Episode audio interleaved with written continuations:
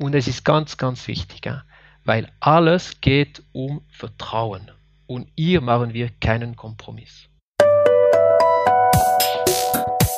Herzlich willkommen zum Inno Podcast. Mein Name ist Khalil Bava. Ich leite das ESPAS Lab, das Innovationslabor der Schweizerischen Post, mit gebührenden Abstand von etwa 35 Kilometern in Belfo begrüße ich Thierry Gullia, Leiter Open Innovation und Venturing. Lieber Thierry, danke dir und herzlich willkommen beim Inno Podcast. Danke dir, Khalil, für die Einladung. Du bist seit ungefähr zehn Jahren bei der Post. Unter anderem hast du als Innovationsmanager angefangen. Du bist seit sechs Jahren Leiter von Open Innovation und vor vier Jahren hast du die Verantwortung auch für das Thema Venturing, also für das Investieren in Startups, in jungen Unternehmen übernommen. Was noch sollte man den Menschen Thierry Gouliard wissen? Mhm, also, dass ich generell an Kultur und Geschichte großes Interesse habe. Weißt du, Khalid, ich denke, man kann das Leben schnell verbessern, wenn man die diversen Facetten der Gesellschaft sowie den Menschen besser versteht. Absolut, stimme ich dir zu. Ähm, mal direkt die erste Frage. Welches ist dein Lieblingsstartup?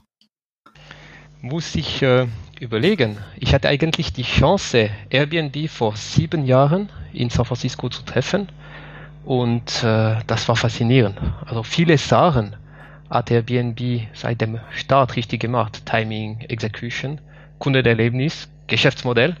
Und somit haben sie die Hospitality-Industrie in zehn Jahren komplett revolutioniert. Und diese Disruption beobachte ich seitdem. Spannend. Haben wir was, haben wir was gemeinsam? Ich beobachte Airbnb ungefähr, ungefähr seit ähnlicher langer Zeit. Und, und nutze. Das auch. Vor allem von Airbnb Experiences, die finde ich grandios. Mhm. Definitiv. Zu unserem heutigen Thema. Die Schweizerische Post ähm, hat entschieden, in das Unternehmen Bring Labs zu investieren, die diese Einkaufs-App Bring entwickeln. Ähm, dieses Startup hat jetzt die, ihre Finanzierungsrunde über vier Millionen Schweizer Franken abgeschlossen. Wir, also das heißt die Schweizerische Post, ist als Minderheitsaktionär mit dabei. Ähm, was ich mir gerne heute mit dir anstellen, also anschauen würde, ist ähm, überhaupt auf die App zu schauen, wie das Team unternehmerisch aufgestellt ist, warum die Post überhaupt in dieses Unternehmen investiert hat und auch grobe Rundumblick, ähm, warum die Post überhaupt als Investor auftritt. Ähm, bevor, bevor wir da allzu tief reinsteigen, wirklich ganz am Anfang grundsätzlich die Frage, kannst du kurz diese App bringen, ähm, kurz vorstellen, vielleicht auch für diejenigen aus, ähm, aus der Schweiz und aus Deutschland und den anderen Ländern, die uns zuhören und diese App vielleicht gar nicht kennen? Also gerne.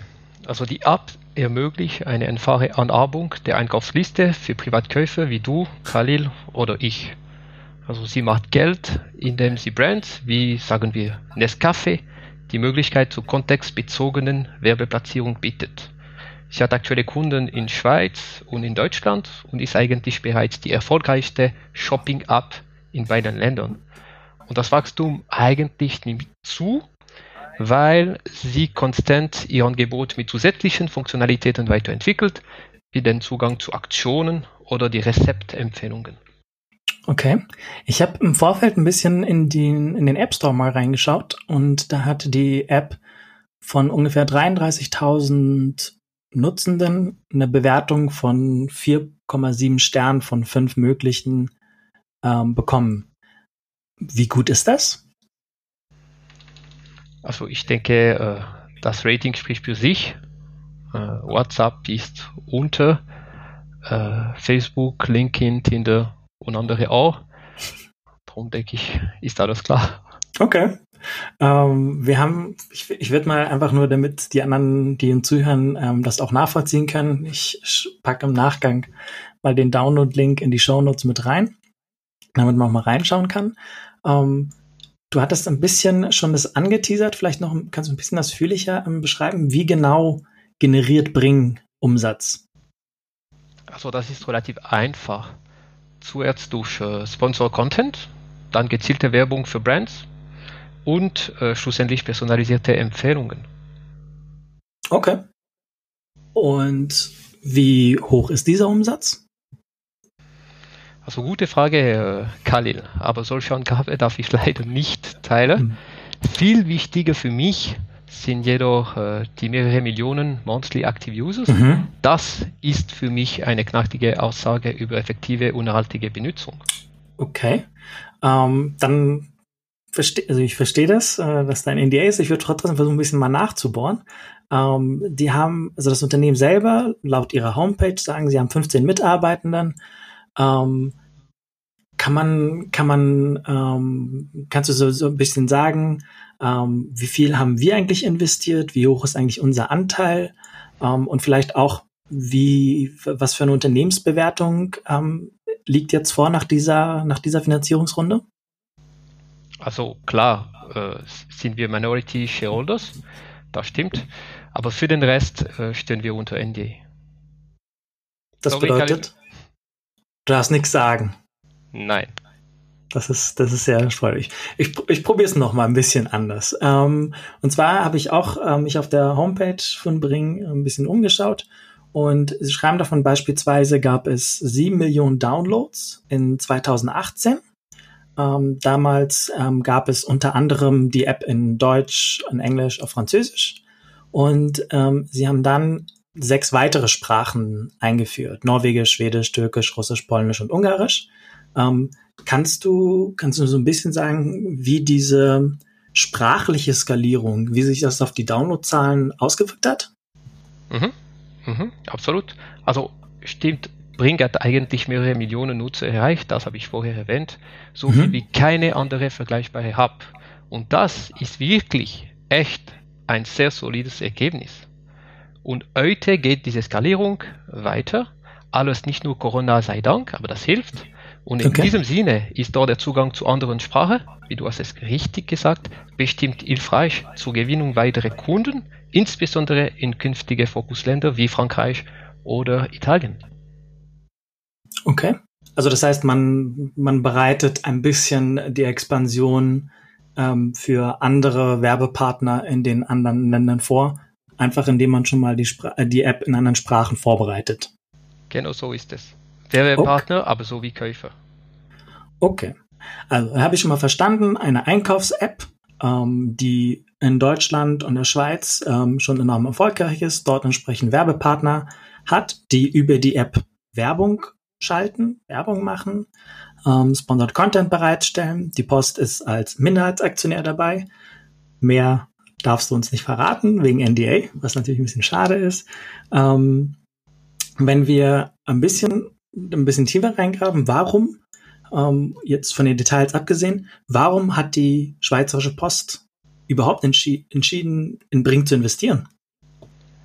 Ja, also zuerst ganz generell, Khalil, begleiten wir mit unserem Open Innovation Ansatz die Zusammenarbeit, Zusammenarbeit der Post mit Startups. Auch wenn es keine Beteiligung unsererseits gibt, was meistens der Fall ist. Also konkret bedeutet das 10 bis 15 gemeinsame Projekte mit Startup jedes Jahr und davor nur ein oder zwei finanzielle Beteiligung à la Bring. Hm? Und mhm. dann im Investment Case Bring steht für uns das große Potenzial für eine strategische Zusammenarbeit im Zentrum. Hm? Dank der Beteiligung kann die aktuelle enge Kooperation zwischen Bring einerseits und Profital andererseits, Profital ist unsere Plattform für digitale Werbebroschüre, noch weiter ausgebaut werden zum Beispiel im Bereich Werbewirkungsmessung. Und diese strategische Kooperation war wirklich der Trigger für den Investment. Okay, das bedeutet, diese Zusammenarbeit, diese Kooperation wäre ohne ein Investment nicht möglich gewesen? Nein, aber der Investment definitiv äh, unterstützt diese strategische Kooperation. Im Sinne bringt auch mehr Vertrauen und mhm. enge Austausche. Okay. Das heißt, die Post wird dadurch auch ein bisschen mehr Werbeagentur sein, die dann auch noch meine Einkäufe liefert? Ja, teilweise, aber nicht nur. Ich denke, die Post will wirklich zusammen mit Partnern wie Brink das äh, beste Ökosystem zur Begleitung äh, für Käufer, für Retailers, aber sowie für Brands, insbesondere in dieser Food Industry. Wenn wir auf das Thema wirklich Venturing, Investment in Startups seitens der Schweizerischen Post schauen, ähm, wie kommt denn das eigentlich zustande, dass es in ein Startup investiert? Also jetzt beispielsweise am, an der App Bring. Wie ist denn der Kontakt zu dem Gründerteam zustande gekommen überhaupt? Ja, also verschiedene Fragen hier. Zuerst beginne ich vielleicht mit dem Reason Why. Also vor drei Jahren haben wir angefangen, in Startup finanziell zu investieren, weil wir während den Jahr vorher hm, den Mehrwert von gemeinsamen Projekten mit Startup demonstriert und validiert haben. Und entsprechend waren wir überzeugt, dass diese Ausgangslage tolle Opportunitäten für Investment für die Post bat. Und jetzt ist eigentlich Brink das zehnte Investment der Post. Unser Portfolio umfasst Firmen wie äh, Brink mit Fokus Kommunikation oder mit Fokus Logistik, zum Beispiel Trusk, eine Plattform, die den Zustellprozess von schwierigen Gütern und Möbeln, zum Beispiel von IKEA, vereinfacht. Und dann in Bezug auf Brink fanden wir schon sehr frühzeitig das Konzept spannend und waren seitdem in regelmäßigen Austausch mit den Gründern. Was und bedeutet frühzeitig? Also seit einem Jahr oder? Das, nein, vor etwa drei Jahren. Okay. Und generell weißt du, Kali, die ersten Kontakte erfolgen meistens über persönliche Netzwerke, regelmäßige mhm. Austausche mit Investoren oder unsere strategische Scouting-Partners. Okay. Und wie finden, wie findest du, wie findet dein Team heraus, ob es überhaupt sinnvoll ist, nachdem man ein Startup kennengelernt hat, ähm, ob es sinnvoll ist, überhaupt zu sprechen, ob die Schweizerische Post als Investor mit dabei sein könnte? Worauf schaut ihr da? Mhm. Also zuerst haben wir selbstverständlich die notwendige Expertise und Erfahrung im Venturing-Team aufgebaut und konkret schauen wir äh, auf das Startup selber an, aber gleichzeitig maximisieren wir auch die interne breite Fahrexpertise der Kollegen der Konzernbereiche. Und bezüglich Kennzahlen, die zentralen Elemente der Beurteilung sind zuerst und klar zuerst ein kompetentes, kompetentes Team und engagiertes Team, welches Umsatz, äh, umsetzungsstark ist. Und äh, dann muss es auch ein schnell wachsendes Startup sein, damit meine ich solide KMUs, zum Beispiel mit limitiertem Wachstumspotenzial, sind entsprechend nicht gesucht. Sondern woran, woran merkt man, dass sie, dass sie wirklich, also an welchen ähm, exponentiellen Zuwächsen macht ihr das dann fest? Also in welchen Bereichen? Ja, also sch schnell wachsen äh, bedeutet für mich eine exponentielle Zuwachsraten an Nutzer plus eine internationale Ambition und last but not least äh, hat das Startup auch das springende Differenzierungselement gefunden, wie USP, Business Model, Go-to-Market. Okay. Du hattest angesprochen, dass ihr auch den Blick nach innen richtet, bevor ihr mit einem Startup in die Diskussion, in die Gespräche geht und auf interne Stakeholder schaut. Ähm, kannst du kurz beschreiben, auf welcher, auf welchem Level, auf welcher Ebene seid ihr bei der Post eigentlich unterwegs? Also auf alle Ebenen eigentlich. Uns ist es sehr wichtig, wirklich mit den äh, echten Fachspezialisten miteinander zu reden, das Startup miteinander zu beurteilen, aber wir sind auch sehr gut unterwegs auf Top-Management-Ebene. Und übrigens, die äh, Investitionsentscheidung ist durch äh, Konzernleitung, Mitglieder getroffen. Also das bedeutet, ähm, nachdem die Gespräche geführt sind, die Verträge aufgesetzt sind, die finale Entscheidung erfolgt durch die Konzernleitungsmitglieder bzw. Vorstandsmitglieder. Absolut. Okay, jetzt habt ihr ein Startup kennengelernt, habt mit, ähm, mit, mit den Spezialisten seitens der Post gesprochen und festgestellt, ja, das macht Sinn. Und dann, wie laufen dann die Verhandlungen, wenn diese Informationen, wenn alle Informationen vorliegen? Also relativ klassisch. Wir unterzeichnen zuerst einen NDA, dann folgt eine Due Diligence in drei Teile, Business, Legal Finance. Und allgemein gesprochen gehen wir echt tief in die Analyse und wir sind extrem selektiv. Kannst du es ein bisschen konkreter machen, was, was du, wonach sucht ihr dann da? Ja, ganz klar. Also bei Business geht es um, um, ums Team, ums Marktpotenzial, um äh, die USB, die Differenzierungsmerkmale der Lösung. Unter Legal prüfen wir, dass äh, dass da bisher aus Legal-Sicht alles äh, in Ordnung gemacht hat, äh, dass es keine krasse äh, äh, Erfahrung in den Schubladen stecken.